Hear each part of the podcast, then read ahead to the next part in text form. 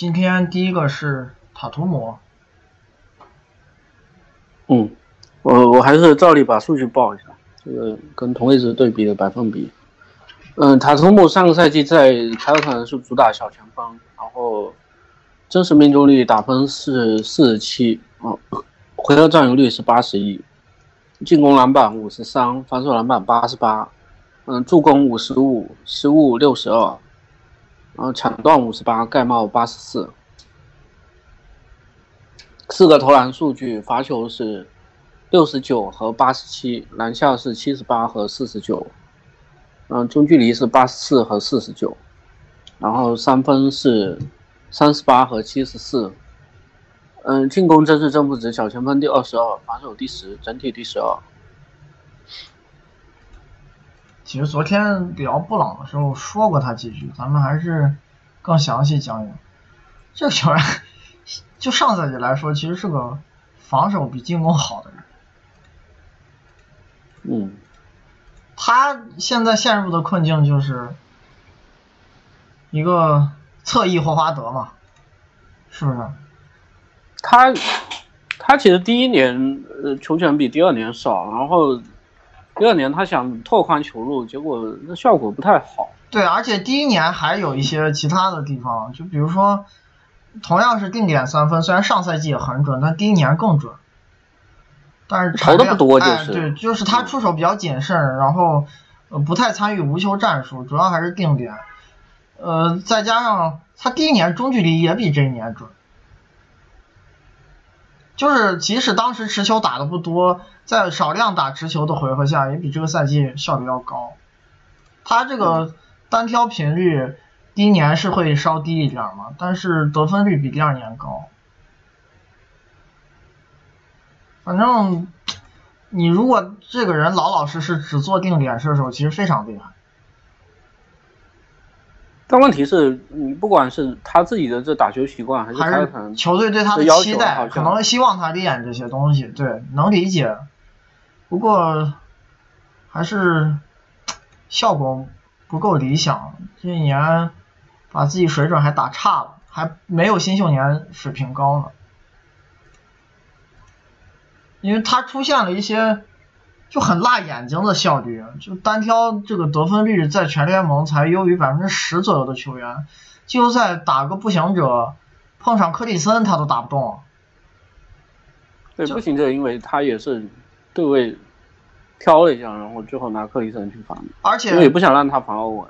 这个人本来身体条件只是有的地方还不错，有的地方就一般了。他体型很棒，但是。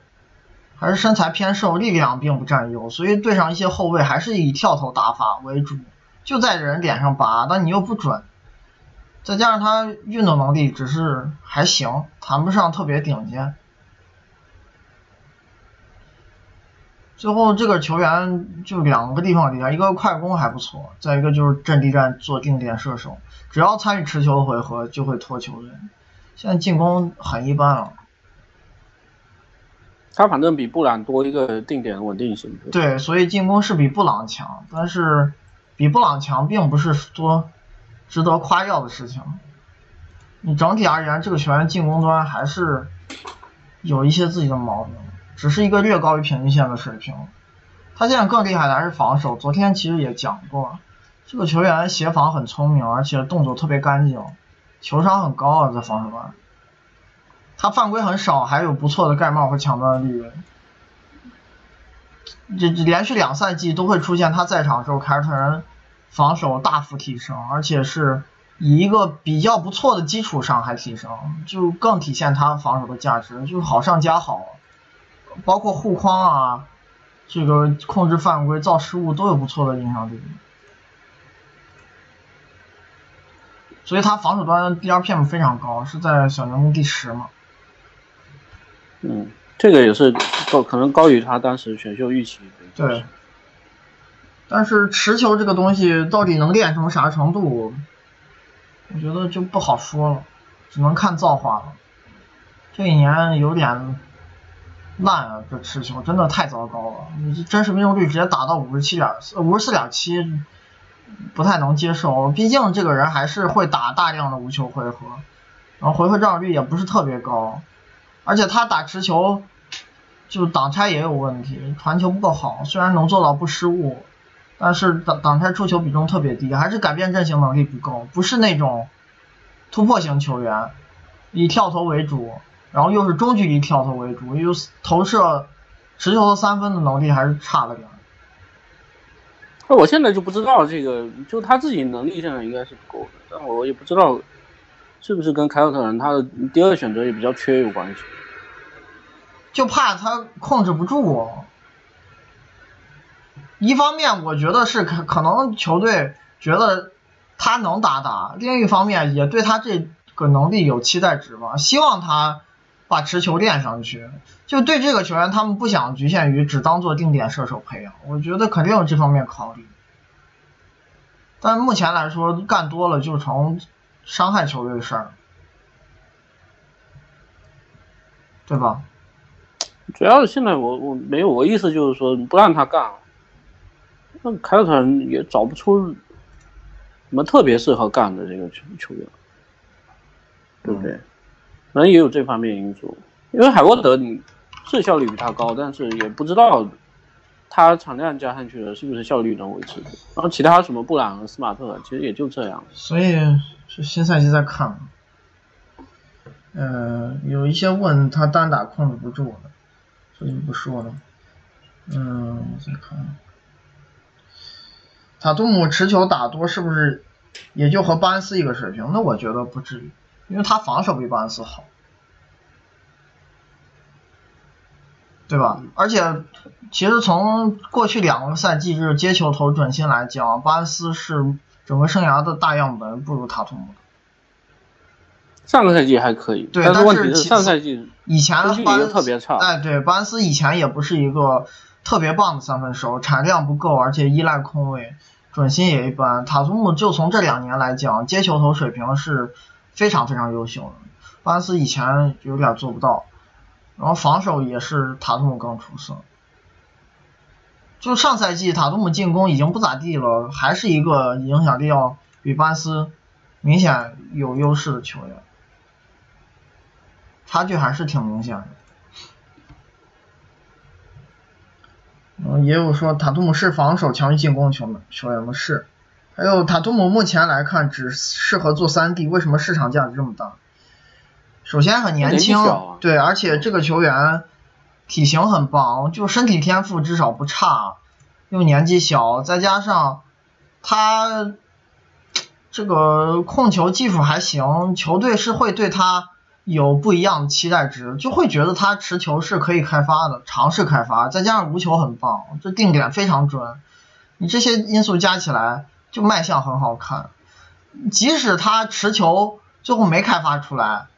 他也是一个优质三 D，哎，对，也是一个很棒影响力的优质三 D。就走波特那个路子，这球员也不会差差的，还是绝对的首发水平，甚至是很棒的首发，影响力说不定能接近全明星。他新秀年 RPM 特别高，他你要单看新秀赛季，他 RPM 跟米切尔差不多，没有明显差距，但这一年被拉开不少。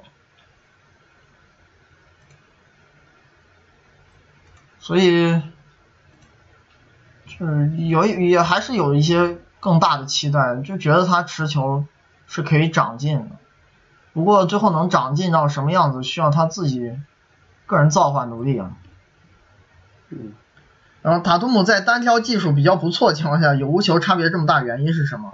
是手感问题，还是说受到防守影响？他好像没把技术转化为更出色的产量效率。首先啊，一个球员单挑效率都烂成这样了。已经没法说他，你很难讲他说技术好。他技术哪里好了？就是你这么低效，技术肯定是不好的。你跳投技术，因为持球投和接球投本来就是两个概念，这差别很大。就这个人根本谈不上技术好，你持球技术很差才对。而且还有一点，他也特别依赖中距离，不是一个擅长突破又没有持球投三分射程的侧翼。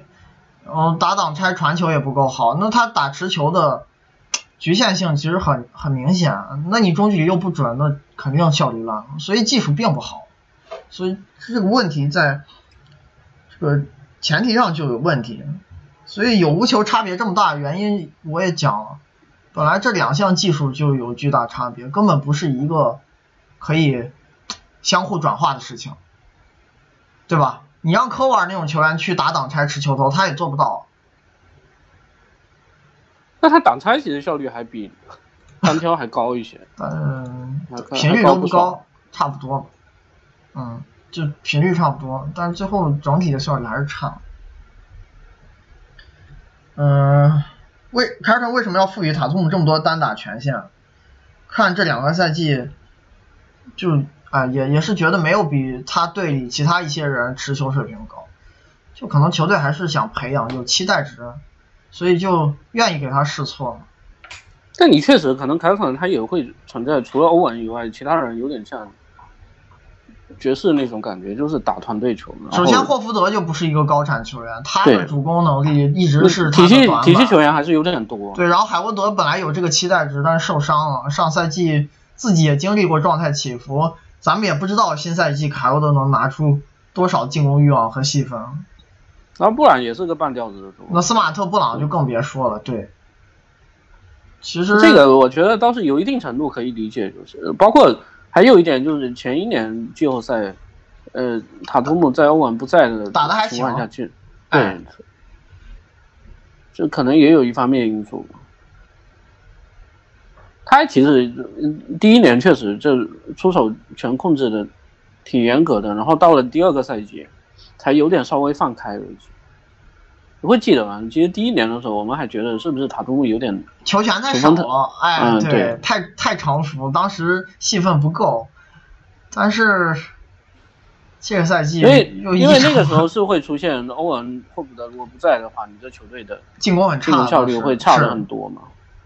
那你现在其实我我觉得，那其实这意思就是你现在默认了这个潜力，而且上赛季凯尔特人还出现了另外一个问题，就是他们有几个球员手感出现明显起伏的情况下，空间也没有原来想象中那么好，是不是？特别是开局那段时间，嗯，他摆那个三前锋首发的时候是。嗯，当时海沃德三分不准，其实海沃德过去一整年三分都不准，布朗就不说了，回归地球，所以那个时候球队首发那个空间没有想象中好。然后塔图姆这球员又不太会利用空间，你在空间变差就更不会突破了。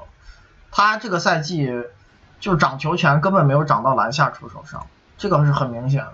他还是太偏向跳投型打法，打持球，不怎么突破。行吧，这个人差不多。今天第二个是杰夫格林，他上赛季是在嗯奇才主打大前锋，然后真实命中率八十七，回合占有率是五十二，进攻篮板十八，防守篮板十五，助攻五十七，然后失误三十四，抢断二十四，盖帽四十一，四个投篮数据，罚球是六十八和九十七，篮下是四十一和九十六，中距离是五十九和八十二。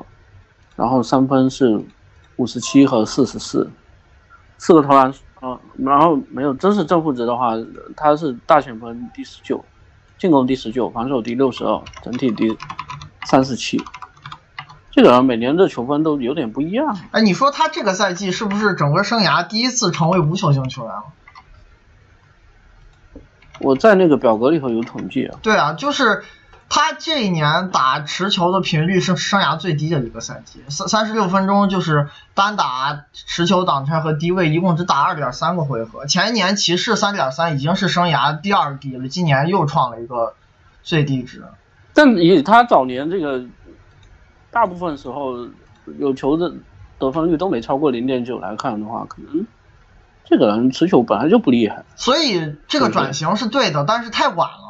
他到三十二岁才慢慢成为一个过得去或者合格的无球手。这个赛季可能也是他整个生涯影进攻影响力最好的一年。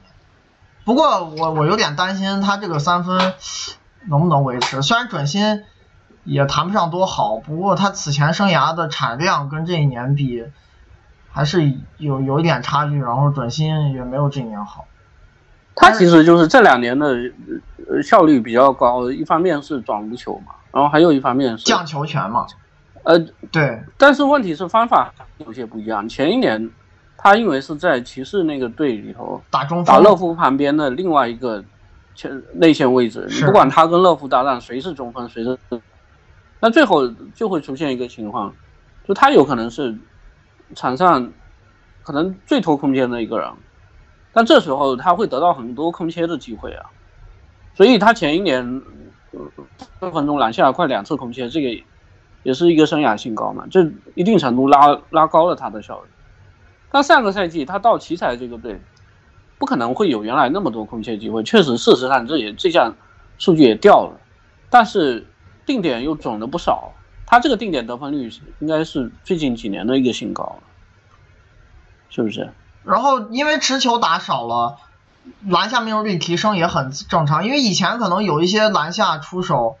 是持球硬突进去的，出手难度就特别大。然后这个赛季，他篮下频率就是生涯好像最低的一年，哦，倒数第二低。但是回合占有率是生涯最低的一年，所以持球的突破往篮下走的频率就不多，所以篮下那些出手都变得很简单，命中率上升也很正常。我觉得不意外，虽然涨了很多，毕竟你打法上就改了。他现在而且他他篮下的那个频率降。对，篮下频率也降了，然后你降频率的方式就是把那些难的球砍掉了，然后这个人运动能力其实很棒嘛，他快攻终结一直是生涯的一个算是强项，因为早年阵地战很差，还挺依赖快攻的，然后你现在知道咋打球，然后定点又有进步，然后进攻还挺不错的这个赛季，但他进攻上来防守就就下去，不过以前他防守也不好，我觉得。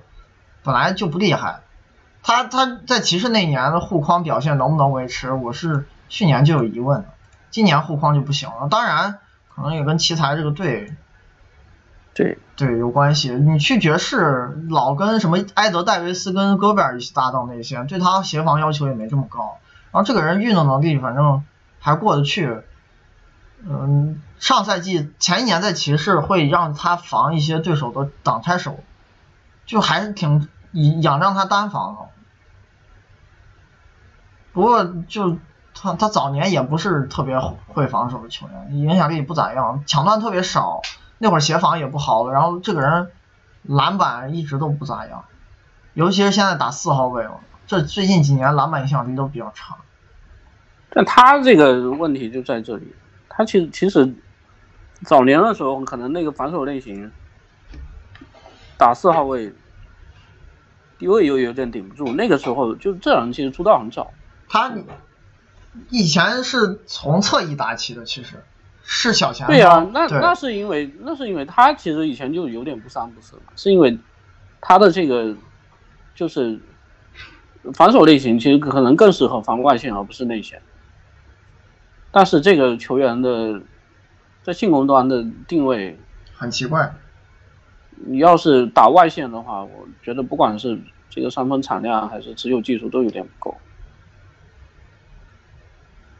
所以，哎呀，能在联盟打这么久，其实也挺不容易的。就是我这个人，其实他在三十岁的时候就在魔术那年打得非常非常差，我可当时感觉都快淡出联盟了。对对，就是那一年是全联盟最糟糕轮换球员之一，非常烂。而且最早在波士顿的时候，其实很多球员。呃，就很多球迷根本意识不到他有多差。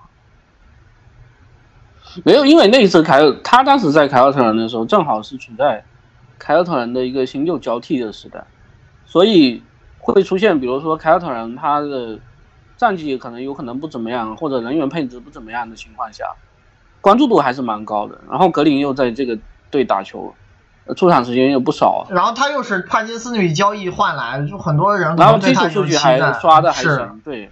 但其其实这个人能力评价一直都不高，当时很差。其实佩尔顿以前老骂他，他就是最近两个赛季，可能是生涯最好的两个赛季。这真的是这样，早年是一个就是绝对负影响力球员，很就是攻防毛病很多，一点都不厉害。最近两年其实是一个优质替补，甚至是边缘首发。反正他当年跟帕金斯互换，其实有一点烂换烂烂的意思。对，帕金斯也不行，那会儿也是霍林格天天骂他，然后国内反正有有一些评价就觉得帕金斯数据看不出来他的作用，其实是烂换烂，都不怎么样。反正我觉得爵士签他，反正价格不贵，这球员签底薪对球队来说还是很值的。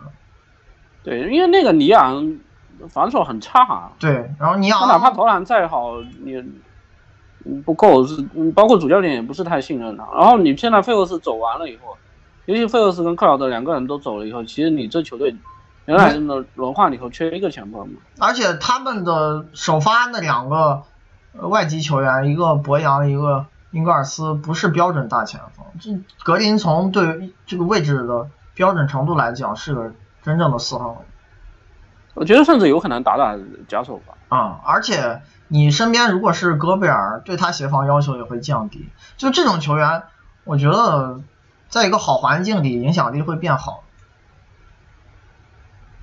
就对他要求不会那么高。啊，这个也不知道，克劳德防守真是这么。嗯，看看问题吧。杰夫格林上赛季和骑骑士赛季相比，防守是否有下滑？主要体现在哪方面？下滑。他不过他在骑士这一年防守好，也有一些意外因素。他在场时候对手三分不准，而且那个降幅非常明显。我觉得有点高估他防守的进步，其实没有那么好。不过比以前还是会好一点，至少护框是正影响力。来奇才这一年护框也不行。然后这个人反正篮板一贯不好，他在四号位里是个挺糟糕的篮板手，更别说打中锋了，呃，也不太会抢断。他的常年算是维持比较好的一个防守强项就是不犯规，犯规特别少。这跟他这个运动数据也比较差有关系。对，就是协防参与度不够，还是不会协防，是大部分赛季都不是一个好的协防者，抢断太少了，盖帽也不多。篮板也差。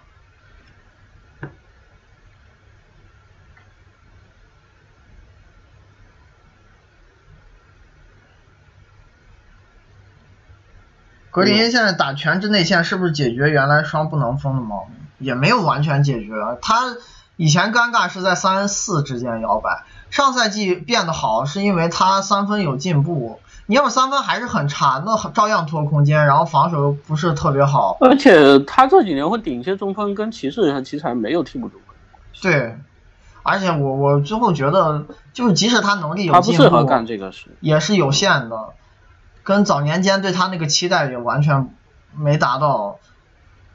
而且，这你看去年在骑士其实也挺尴尬。有些场合会弃用他，就三分特别烂的时候，这个人不会被泰伦卢派上场。有一些比赛季后赛期间打个那十分钟，剩下时间就不用他，是假首发，就打猛龙那轮特别厉害嘛。其实打到凯尔特人那轮又不太怎么用，我觉得还是挺尴尬。只不过他这一年三分进步了，前年在骑士三分还是非常烂。这跟打不打全职内线关系不大，就你最后是以什么见长，在进攻端怎么做定位，这是你能力决定的，不是位置决定的。因为这个人即使作为中锋，你发挥他的一些终结价值，让他进攻变得相对好一些，你防守又完蛋了呀。你看骑士让他和勒夫摆内线，球队防守好吗？一点都不好。哎，我他这个体型其实本来就打不了中。对啊。他。他是一个介于三四号位之间的一个体型，然后早年的时候是因为那个，比如说十年前他刚刚出道的时候，NBA 是大前锋一般是什么类型的？都是可能在两米一左右，肌肉棒，然后内线啊，哎，对，内线是以对抗为主，篮板怪，甚至打低位，对，然后他就会出现一个，他如果去防大前锋的话，你低位会被人揍爆了，篮板抢不过，但是如果对面的大前锋去防他，他那个时候年轻啊。虽然持球技术可能不怎么样，但是硬靠爆发力可以给你硬突进去。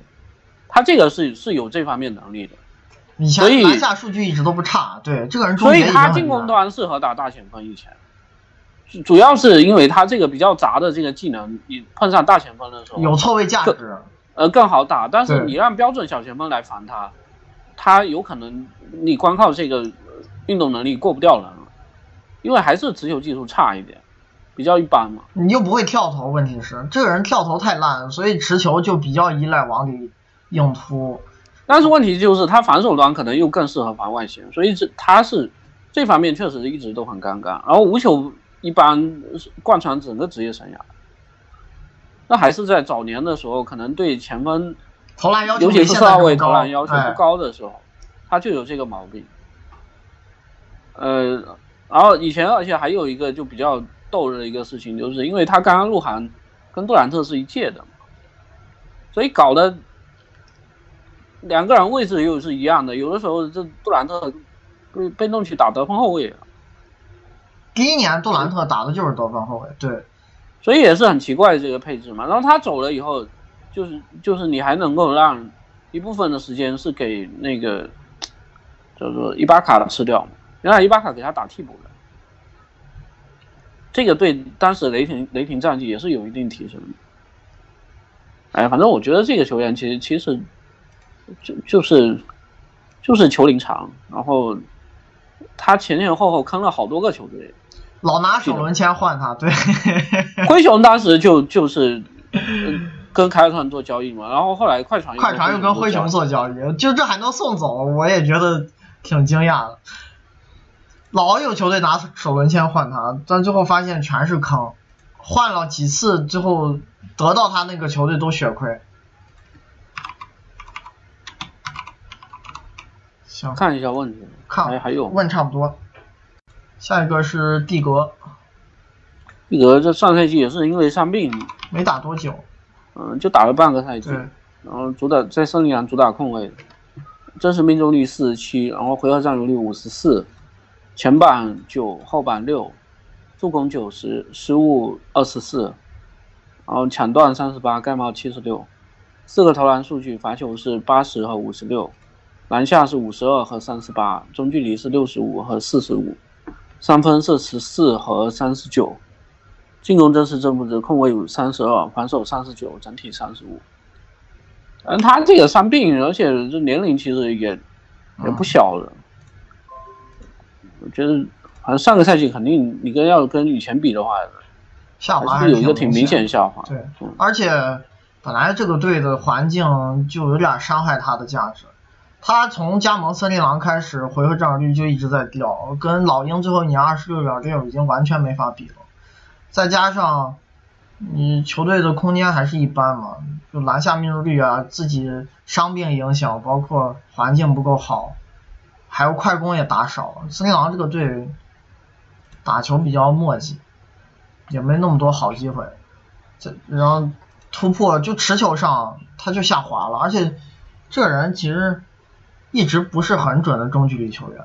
他在步行者那年中距离表现应该是超常的，后来就维持不了。因为他很多中距离还是以抛投为主。对，然后三分又不强，这个人持球投三分就不厉害，产量很差，不仅是持球投不厉害，那个定点也不厉害，就偶尔有个赛季准投还可以，但是出手很少，不太敢投，还是对这个技术不太自信。嗯，所以现在他唯一的强项就是造罚球还维持的不错，因为你要结合他的球权来看。他这回合占有率不咋高，才十九点三，三十但这个是他一个生涯对，这个人就碰死大师。对，碰死王。他那个造罚球数和运动战出手数那个比值一直特别高。还有一个，这个人传球很棒。现在就剩这俩优势了，进进攻勉强维持着能看，但是跟签这份合同前在步行者那年水平还是下滑蛮大的。嗯，包括防守可能也不如以前。蒂格早年就是一个，但是他防守还是比罗斯强多。对他早年就是一个盯防大部分控卫的同位置球员，不怎么吃亏，还可以，防守不会差，抢断又很厉害。不过就是你毕竟是控控卫，然后他又是小体型控卫，很容易被一些前锋找错位。最明显就是在步行者那一年，哇，詹姆斯的首轮就是嗯可能那那套打法确确实也不好。对，就是对于很多后卫来说，就是没法解决的问题，你就谁都会被找。再加上当时骑士空间很好，一摆那个弗莱加勒夫的阵容就开始打这招，欧文来做掩护，蒂格就搞不定了。反正身材上还是小，就是容易被错位针对。但是以前也不是防守差的球员，抢断很厉害。现在又有伤病，也不知道新赛季会拿出什么样水平，又到合同年了。但是首发位置还是挺稳的，因为这个队深度不好。没有什么好的替补。对，没有竞争对手，琼斯也被灰熊给签走了。他现在没竞争对手了，倒是位置挺稳，但是需要自己拿出更好的表现。不过新赛季，反正什么吉布森走了，然后巴特勒也走了，我觉得这个人是不是球权可以涨回来一些？嗯，不知道，有维金斯，但维金斯球权也不多，不好而且讲。森林狼这森林狼这球队不是一个进攻分配很合理，然后就是在战术很有条理斯也走。我觉得气氛应该会涨回来一点吧。他现在这个队的替补控卫是内皮尔，怎么争也应该争不过他。蒂格还是会打很长时间当然你，你自己状态要调整啊。对你如果是上个赛季那个效率的话，你球权往上加不是一个好事，对，对不对？还是要看他自己状态怎么样。嗯。蒂格和巅峰期比下滑最明显是篮下频率下降，他容易受伤，和他打法特点是不是有关系？他篮下频率下降，其实原因是多方面。首先，他回合占有率就降了，那你持球机会就没那么多。他以前挡拆会比现在多打一点儿，在老鹰时期，然后单挑也会比现在多打一点儿，就持球频率还是有一个小幅变化。包括当时在老鹰那个队，他会打很多很多快攻，现在也做不到。其实其实你看这这些球队的配置就就能看出来区别。老鹰虽然那个队内线挺全面的，但是其实都不是特别厉害的助攻手。对，霍福德跟米尔萨普不是属于吃球权的球员，米尔萨普侧翼，可能还行，但霍福德这个其实是他能力的短板。那米尔萨普也也是也是副攻手角色。其实蒂格在当时那个队其实是第一持球人，你要考虑到他的球嘛，然后传球他侧频率，翼科沃尔对，和卡罗尔，这个就是打无球的，就是传无球手，所以他持球戏份很重。那你现在戏份就降，回合占有率从老鹰最后一年二十六点六降到现在十九点然后到步。行者给乔治打副攻手就降了嘛，然后去森林狼更多人要抢球权的情况下，他是每一年都在降。所以你什么快攻、单挑、挡拆都降，你篮下肯定要掉，这个频率降幅，我觉得不是他，就最大因素不是他自己能力下滑，就是因为球变少了，你没那么多机会，那自然频率就降了。他是容易受伤，跟打法没啥关系，而且这个人以前一点都不伤，以前出勤非常棒，他就这个赛季，嗯他就上个赛季对，以前每一年都至少打七十场，然后有一个缩水赛季打满了六十六场，哪里容易受伤？我不知道这个说法是哪儿来的，没有依据啊。他就今年受伤了，以前很健康的一个球员，出勤非常棒。他生涯从一一二赛季到一七一八赛季，年年出场超过两千分钟，很稳定，很稳定。这个说法不对。嗯。我看啊，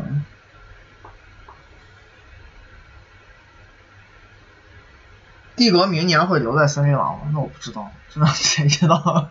这问题问的太难预测了，不知道这个我也解答不了。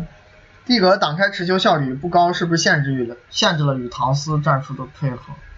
他挡拆效率还行吧？不是，啊这森林狼这个队不是属于那种，比如说我，我我觉得有一个控卫跟一个中锋，这就不停的挡拆很厉害然后们就然后给他给他们也配足够好的空间，没有他们是经常经常，比如说呃蒂格在外线运球，然后叫叫唐斯出来掩护，然后唐斯就在低位，呃呃已经开始要位了，然后这个时候蒂格想一想。呃你没出来掩护，那我直接就一对一单挑给你突进去了。他们这种回合很多啊，没什么道理讲的，就嗯会出现。就别的球队，他有可能是不同的回合里头，他们呃会有些选择困难。这个球队是有的时候一个回合里头，他们会会同时打几个战术，而且还有一点，几个球员的这个脑子不同步，你知道吗？其实蒂格这个人是非常会打配合的球员，他打挡拆常年以来厉害的地方，真不是自己主攻的效率。你要从这个挡挡拆效率来看，他一直都一般。但这个人厉害的地方就是他会传球，很会打配合。以前在老鹰那个队，这个人是战术核心啊。你要说他不会打挡拆，挡拆价值不够，那绝对是胡扯淡。因为这个球员是一个很会参与战术的人，在森林狼有时候球就到不了到不了他手上，那也没那么多支配球机会，比以前降了。你要说你给一个很好的环境，让他跟唐斯放开打挡拆，我觉得威力不会差的。那这个，而且他速度挺快的，对他有一点传球特别好。他他有一点他的这个，他其实其实单挑的频率在挡拆型控里头算蛮高的。他有一些错位单挑能力，就是能靠速度强行超车把人过掉突进去改变阵型。对，是。然后蒂格是不是该为六十胜老鹰被骑士横扫背锅？那年老鹰命门是不是蒂格被刻意放空或者绕防爱投进，没法改变阵型，导致科沃尔没空位或者米尔萨普没错位让进攻瘫痪？我觉得没有这个事情，可能这个事情是存在的。我我意思讲，当时那个老鹰，你要有档次更高的持球手存在，何必让蒂格这样打？也有，他们当时其实出现了几个情况，我我说防守端防不住，那那是就就是搞不定詹姆斯，而且会出现，比如说我我我有印象，他们会出现对詹姆斯已经怕到什么程度啊？詹姆斯在低位拿球，他们直接就就上夹击了，是在他詹姆斯可能还没开始运的时候你就上夹击了，但这个球员的传球能力绝对是能够找到空位的，你不能这样防守，对不对？这这个就我觉得防守端防不住，这是一方面，还有进攻端。刚才有人问这科沃尔，科沃尔根本在那轮系列赛打了两场就受伤。对，打的不好。还有一点就是，本来老鹰这个队他就存在一个问题，头牌主攻手档次不够，所以蒂格本来就扛了很重的持球任务。这时候他的一些弱点被对手放大或者暴露出来，你也要想，没有人能帮他做这个事儿。然后第二第二主攻手米尔萨普那轮系列赛真实命中率四十九，他一对一同位置单挑打不进去吗？这个我觉得也有有有一部分可能也是跟碰上詹姆斯也有关系。然后再加上霍福德就不是擅长持持球主攻的球员，就蒂格他这个三分差在那轮有问题是存在的，但是你要说让他背锅有点过头了。我感觉这个球员是不是在好几个队都老被球迷骂，我也不懂，就好像风评不怎么样。好像步行者球迷当时因为什么乔治跟他在一起，乔治得到球，对他有有意见，然后在来森林狼之后，好像也有球迷对他有意见，我也不懂为啥。其实这个人反正水平一直都挺厉害的，传球很好。怎么走到哪儿在哪儿被骂？我我是说当时的那个老鹰，出现的情况很多，可能也是时间过得比较久了，有点没印象。包括他们还有一个问题，其实他们状态最好的就是全明星之前，所以也出现好几个球员都进了全明星嘛。但是等到赛季收官那段时间，其实起伏就已经比较大。再加上你如果中途有球员受伤的话，你这个系列赛很多事情就说不清楚。虽然呃是是没错，那个就是骑士那边也有球员受伤，但你像什么科沃这这个四场比赛就就打了两场就伤了，而且替他的球员水准又不够高。当时科沃其实是一个全明星影响力，嗯，对正负值可能会比他们一些得分更高的球员还要厉害。把他拿掉，其实也很伤。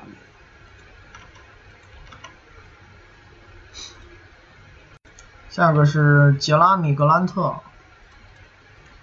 那上赛季在雷霆是主打大前锋，然后真实命中率八十二，回合占有率是三十五，然后前板三十二，后板十，助攻零，盖帽，哦不是失误是，失误是九十六，然后抢断三十七，盖帽八十五，四个投篮数据，罚球是，嗯五十七和二十七，然后篮下是七十二和七十四，中距离是三七和十八。三分是二十八和八十一，进攻这次正负值大前锋二十九，防守二十四，整体二十四，啊，还还行呢。就是这个人其实其实低配首发，嗯，他整个职业生涯在进攻端也经历过不少转型的。前一年你别看他好像，呃，嗯，效率也挺高的，但是但是跟今年高效的方式不一样。对他当时因为要扛一个替补中锋嘛，就他跟帕特森一起搭档的时候，他是那个参与掩护的人，帕特森占定点。但现对，在然后剩下机会多了很多。对，他上赛季因为你要在亚当斯身边打大前锋，你必然会少很多剩下的机会，这个时候对你的定点点要求更高。哎，这年投的还挺准的，是对，虽然产量在大前锋以后还是偏低的，但是你最后能够投出来一个三十九点二的命中率，也算回应了对手了，是不是？是。这个还是挺难得的一个事情。不过就是不知道这个表现能不能维持，我感觉挺难的，因为他罚球进步很有限。嗯对还是产量而且差对手也没有很重视他，对还是会放。然后你也因为这年定位改变，什么进攻篮板率啊、篮下频率也都降了，这都很正常，就是你打法改变造成的。呃，反正进攻端这个人还是有点拖空间，但是三分这个赛季投的还行，相对就能接受了。但可能还有一点就比较好的地方是，如果他真的是跟约基奇多搭的话，可能跟米尔萨还好普搭我不好说。哎，跟约奇搭档还好，因为他可能就多去在篮下活动，约基奇会把空间给腾出来。对呀、你你多做空切，有可能他这个赛季像罚球啊或者篮下这些数据又捡回来还能。再往上涨一点，那嗯对他定点要求也没那么高，是不是？嗯，这个人防守就是，因为臂展和运动能力特别变态，这个人手非常长。他其实身高在大前锋里一般，早年在七六人还打过三号位，但是这个人手特别长，运动能力特别好，协防还是蛮厉害的，就能在身后补位，就盖帽数据一直特别棒，就是在这个位置里。上赛季打开拓者那轮系列赛，反正他在身后给亚当斯补位还是立了大功。不过他也有自己的问题，就是身板抢板抢不过身板偏瘦，这个篮板影响力一直都不好。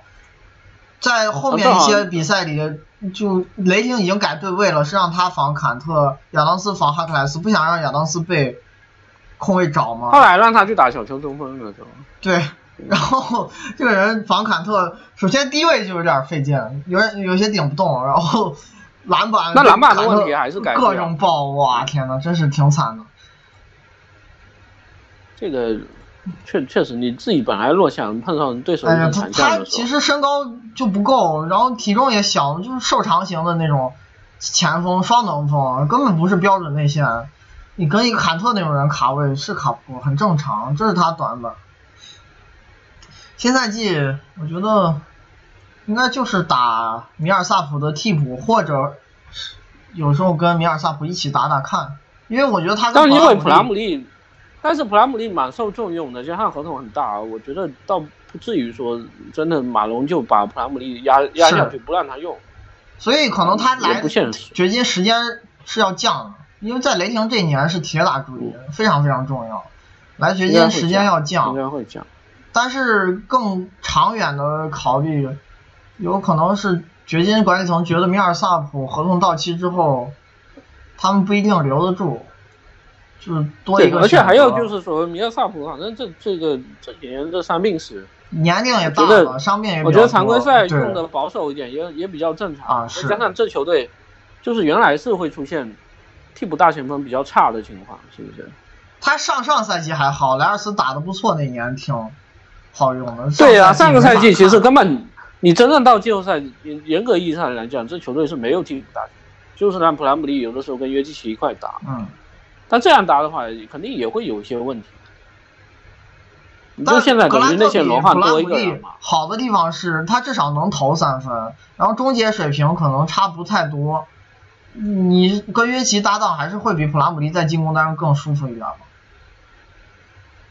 是啊，而且我觉得普兰姆利最后还是一个，中锋就不是能打四，对，他跟不能跟约基奇搭档的时候，经常要去盯对面的四号位，而且主要归根结底还是。约基奇太强了，就是他进攻端啥都能干，就感觉跟啥样球员也都能一起用，只不过不是他最喜欢的类型。你要说他最喜欢啥球员，还是状态比较好的莱尔斯。你你只说进攻的话，约那的是射那现在手，但是现在没有这种人，没有跟他配过这种类型。行，看看问格兰特问他比较多。格兰特今年会不会主打三号位啊？按往年建议他打哪个位置发挥更好？三号应该不至于吧？你米尔萨普本来在四号位里投射能力就不是很好，三号位再摆着他，我觉得巴，除非啊，除非有一种情况就是巴顿还是前一年那样，但我感觉也不可能。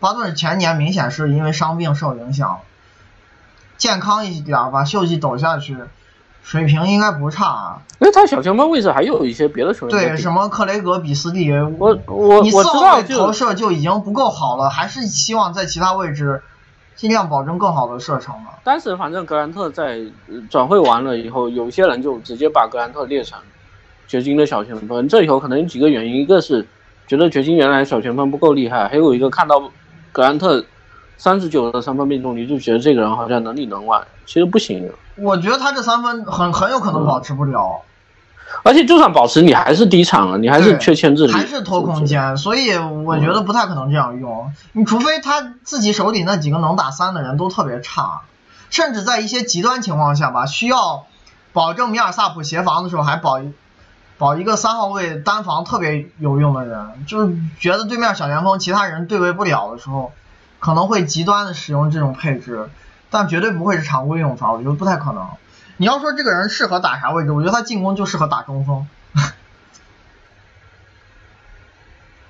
这人进攻打中锋他才厉害，打四号位就很一般了，打三号位就很拖了。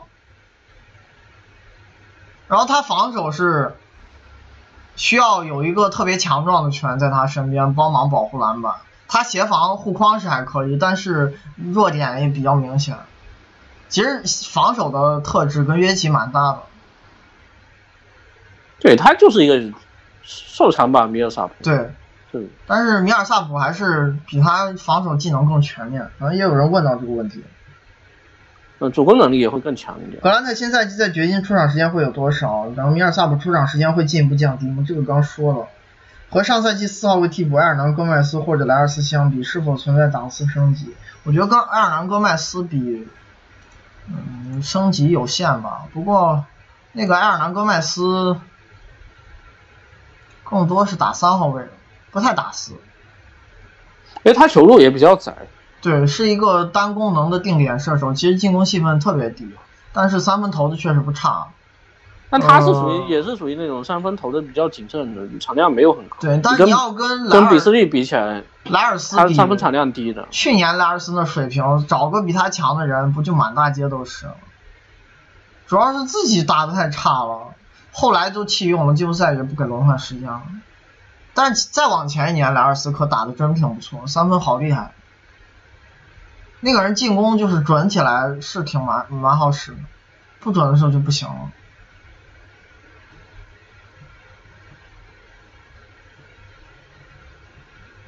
格兰特在防守方面和米尔萨普有差距，那肯定有。米尔萨普篮板比他厉害多了，然后顶低位也厉害。米尔萨普是敢单防砍头，就两轮系列赛，掘金打开拓者和雷霆打开拓者就能看出俩人差距。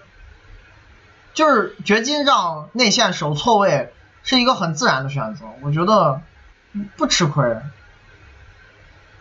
米尔萨普可以防坎特这种球员。包括顶低位和保护篮板，这人力量非常棒的，然后护框上也不会比格兰特差，协防这些。你这个防守端 DRPM 有巨大差距，米尔萨普是二点四七排大前锋第四，格兰特也就是中上游水平，零点六八，根本不是一个档次球员。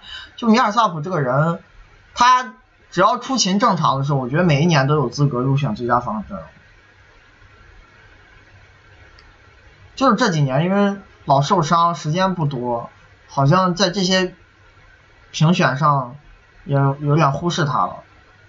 但其实这个人那个那个东西本来就没有什么标准。对，这个人在健康的时候，我觉得每一年都值得入选最佳防守阵容，绝对是有有资格的。防守水平非常高，而且常年很稳定。格兰特还是。身体上短板太明显了，然后比较一下格兰特、阿米努和哈克莱斯。阿米努之前讲过了，我意思就是这种太笼统的，而且也没什么关系。问题对，就是每次我们讲到新球员的时候，总会提到这个，我就不回答。后面哈克莱斯也快了，是 M 开头。阿米努之前讲过，去听那期就好了。嗯，还有问篮板还是三分，这个都说过。格兰特运动能力好，这么好，而且在雷霆这种防守激进的球队，抢断率怎么不够看？是因为雷霆他整个生涯其实抢断率都没有很高。其实有一点，因为我觉得他还是优先在篮下护框的那个角色，就在策略上可能也有区别。因为他，因为你中锋是出来的，对中锋出来，然后他肯定要回收，然后他对位的球员又会比乔治对位的人射程差，那他优先去护框。可能乔治本来抢断能力就比他强很多，又在策略上更接近这个任务去骚扰。格兰特就是要他这个人，而且这个人整个职业生涯的其实抢断出现盖帽比抢断该对这个人还是接近护框手的定位，不是一个擅长造失误的人。包括抢断影响力也不是很好，就是造失误影响力也不好。嗯。最后一个是兰姆。兰姆，嗯，上赛季在黄蜂是主打得分后卫的，然后真实命中率五十七，回合占有率是六十九，前板八十二，后板一百，助攻四十，然后失误九十九。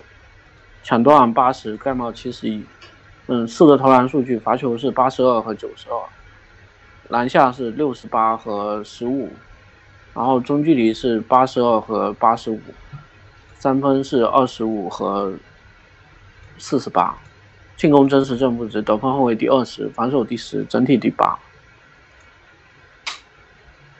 他是今年夏天我觉得最厉害的签约了。我我觉得这人命有点背。嗯，之前几年水平高，得不到重用，时间不好。然后今年时间上去打首发了，一赛季打下来还是很水准很高，然后合同又签的不怎么样。没有，就是我觉得还是累积的这个样本不够大。前几年效率各方面数据都还不错，你就出场时间一直被控制的比较严格。啊，你这面板数据刷的不够厉害，即使今年你觉得他这个能力在黄蜂只能打二十八分。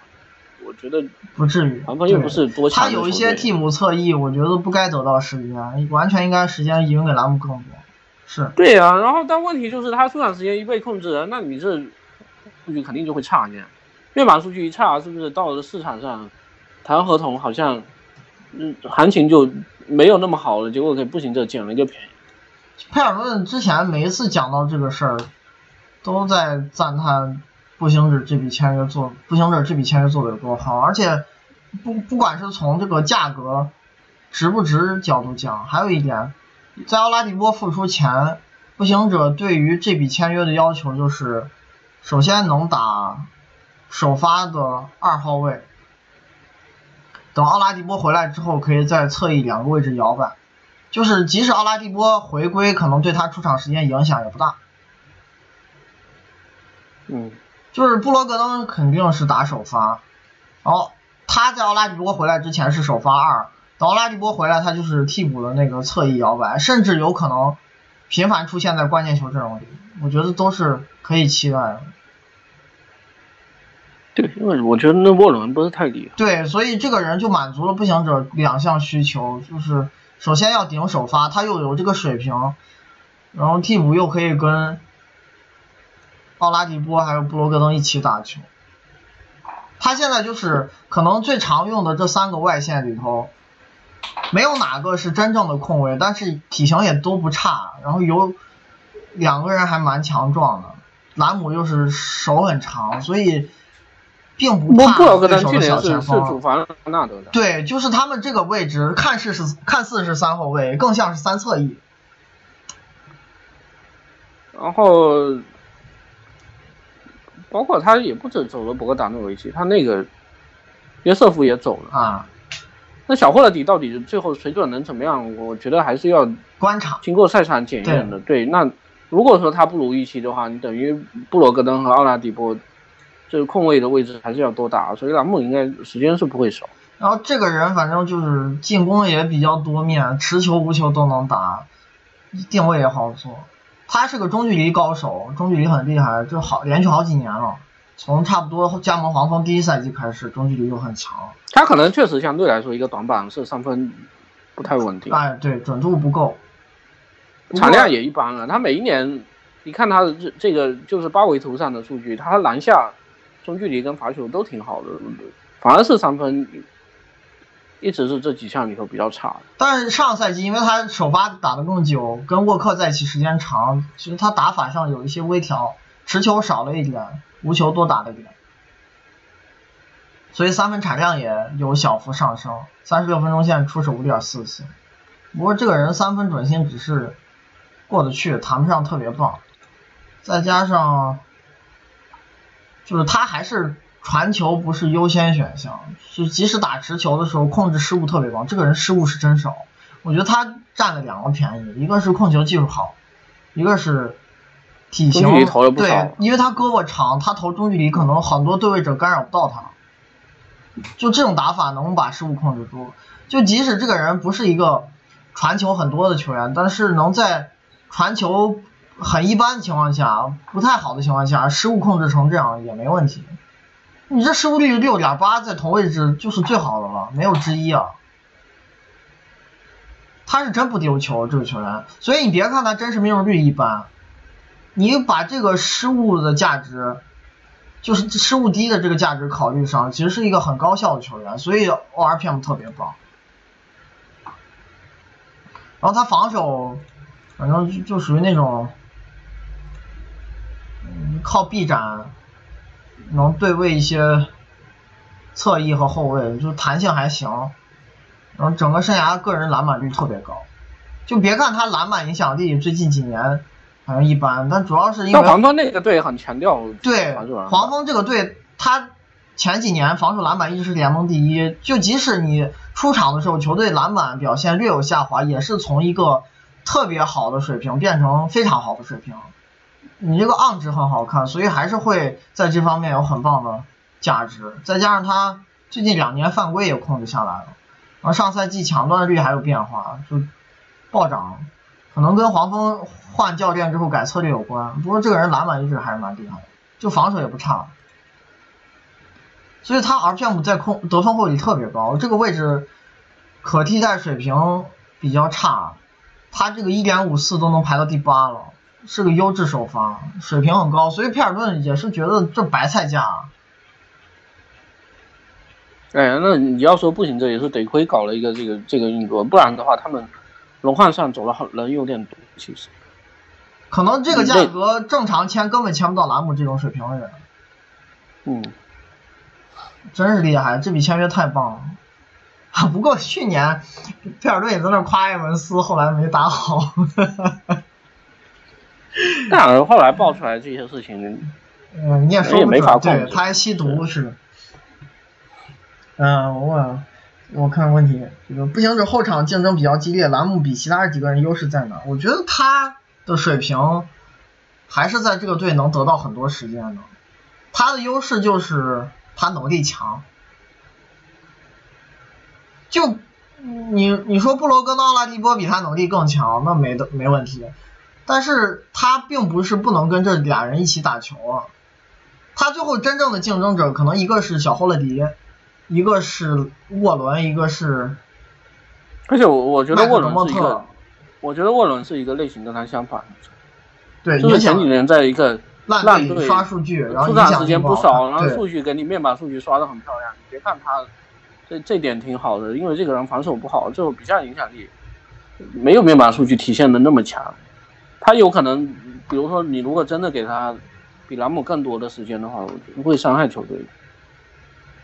当然，你现在步行者可能是会出现，因为除除了博格达诺维奇走了以外，塞蒂斯扬又走了，所以沃伦可能还是要砍不少的时间。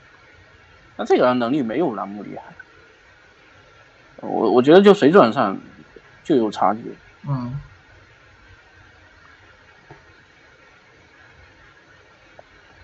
兰姆从条件上看，无论上赛季面板数据、高阶数据还是个人身体条件、攻防平衡等，都不不难看。二号位又是可替代水平比较低的一个位置，为什么休赛期只拿到相对较小的合同？这个刚说了。另一方面，我觉得就是步行者眼光好，可能有的队意识不到他这么厉害了。那为什么大洛去年只有三百多万？这谁知道的？你就给人碰到了。那总总是会有这种情况的吧，是不是？奥拉迪波不在的情况下，步行者首发阵容应该是布罗格登、兰姆、沃伦、萨博尼斯、加特纳。这个阵容是不是存在主攻点不明确的情况？兰姆是不是更有可能在衔接段才扛主攻任务？那我觉得你说的就是有可能新赛季在奥拉迪波伤愈前摆的这个阵容。那大家主攻能力都不强，那就分着来呗，你打一打，我打一打。不明确，我觉得这个说法有点怪，就是只能说他们没有那种王牌主攻手，但你要说这些人里头谁不能参与战术，也没有，没有那种戏份特别低的球员啊，那就大家分着打。当然我当然我觉得步行者最后肯定也要打出战绩来，可能他更多还是要靠防守。那是这个这个阵容其实不是不是主攻手问题，觉得是你好几个。三分手都没证明过自己，嗯，就是阵容空间是一般，我感觉，因为特纳 他参与掩护，持这接球投三分的频率就上不去，萨博尼斯就不说了，没射程，沃伦是一个刚刚开发了半季射程，然后就就就受伤的球员，然后兰姆知道到底怎么样，一直也不是特别稳定，真正特别好的三分手就是布罗格东，其他人都一般。对这个球队，其实你你看他们主攻技能的话，虽然没有。顶尖的，但其实说说真的，每个人都会。但是是不是？其实反而是体系可能一般。对，上赛季其实就有点缺这种人。他们上赛季就是你从主攻手角度讲，还是空间角度讲都不够好。新一年可能还是这样。然后最好的那个射手还走了。